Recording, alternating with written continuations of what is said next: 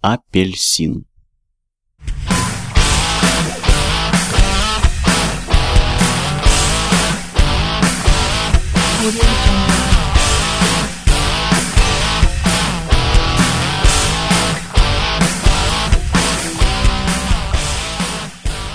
15 января 2015 года.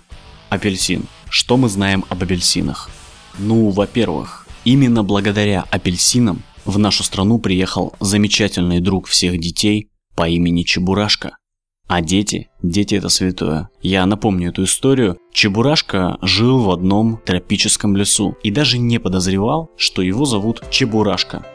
Однажды утром он проснулся и пошел гулять по лесу. Кстати, уже из этой информации можно сделать вывод, что ушастый-то был достаточно дисциплинированный. Не то что я, если б я жил в тропиках, я бы вряд ли вставал раньше обеда. Так вот, он проснулся, пошел гулять по лесу и встретил то, что можно встретить в любом тропическом лесу. Он встретил ящики, а в ящиках лежали свежесорванные апельсины. Чебурашка оглянулся, вокруг никого не было, и из лучших побуждений наш герой залез в ящик, разумеется, чтобы его охранять, пока не придет хозяин. Хозяин же все не приходил, наверное, пил какой-нибудь тропический ром с друганами-браконьерами, а бедный зверек тратил свое время и силы и охранял имущество этого негодного господина. Уже наступал вечер, и наш ушастый друг был вынужден подкрепить силы парочкой апельсинов. Иначе бы он просто заснул, и ящики мог бы кто-нибудь утащить. Но тут сработало дурацкое качество организма, когда за сытостью приходит сонливость.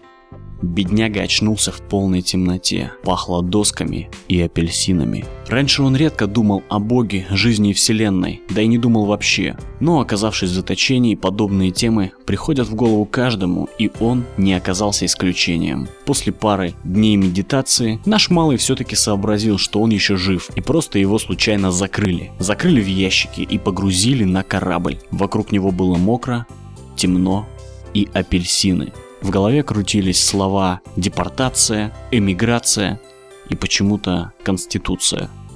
Ну а потом...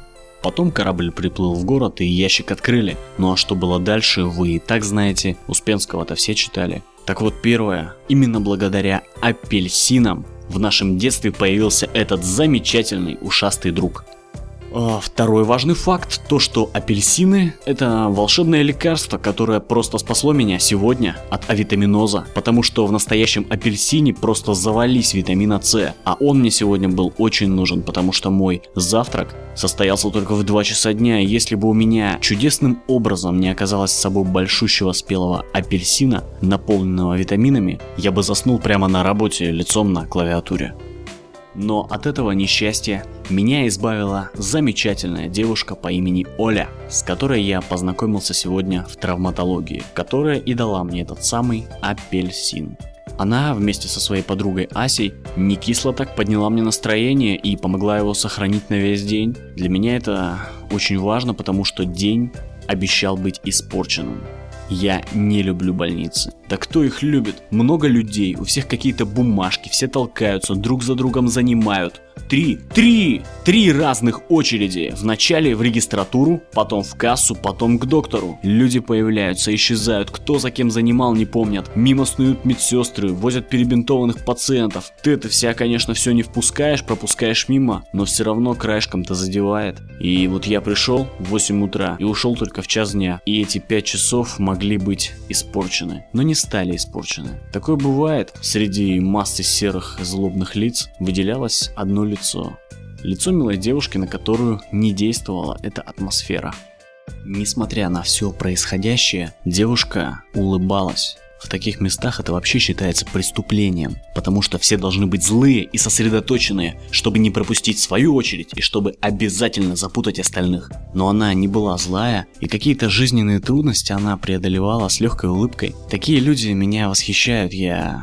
Я удары жизни преодолеваю просто. Просто сжимаю зубы и без лишних эмоций пру вперед. Настроение, конечно, плохим не становится, но и хорошим-то быть прекращает. А она, она улыбалась. И через какое-то время я сам не заметил, как мы заобщались. Она закончила политех, сейчас устроилась или даже, или еще устраивается работать архитектором, но потом подошла ее подруга Ася, которая и пришла с травмой. Там у нее что-то с коленом, а Оля просто помогала своей подруге. Потому что при травме колена бывает трудно передвигаться самостоятельно. Вот это я по себе знаю. Ася тоже оказалась замечательной веселой девушкой и за непринужденной беседой Пролетели три часа, это было то, что нужно. А перед уходом Оля достала из рюкзака и вручила мне этот самый апельсин. Она объяснила, что часто их носит с собой, потому что у них обалденный запах, и они наряду с шоколадом отлично поднимают настроение. Я с ней абсолютно согласен. Так что девушки помогли скоротать время в замечательной компании, заодно спасли меня от недостатка витаминов на работе.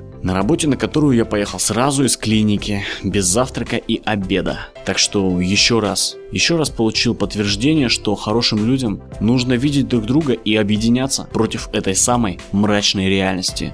Я прекрасно понимаю, что мир жесток, и скорее всего мы больше не увидимся, но если вдруг наши пути снова пересекутся, я обязательно спрошу ее, у меня есть один вопрос, что нужно сделать, чтобы случайно попасть в Португалию, просто именно случайно. Она говорила, что знает, мне очень интересно.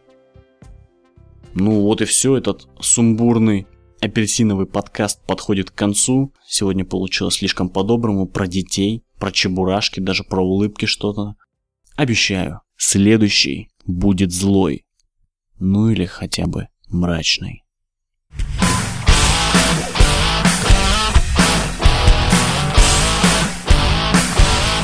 Thank you.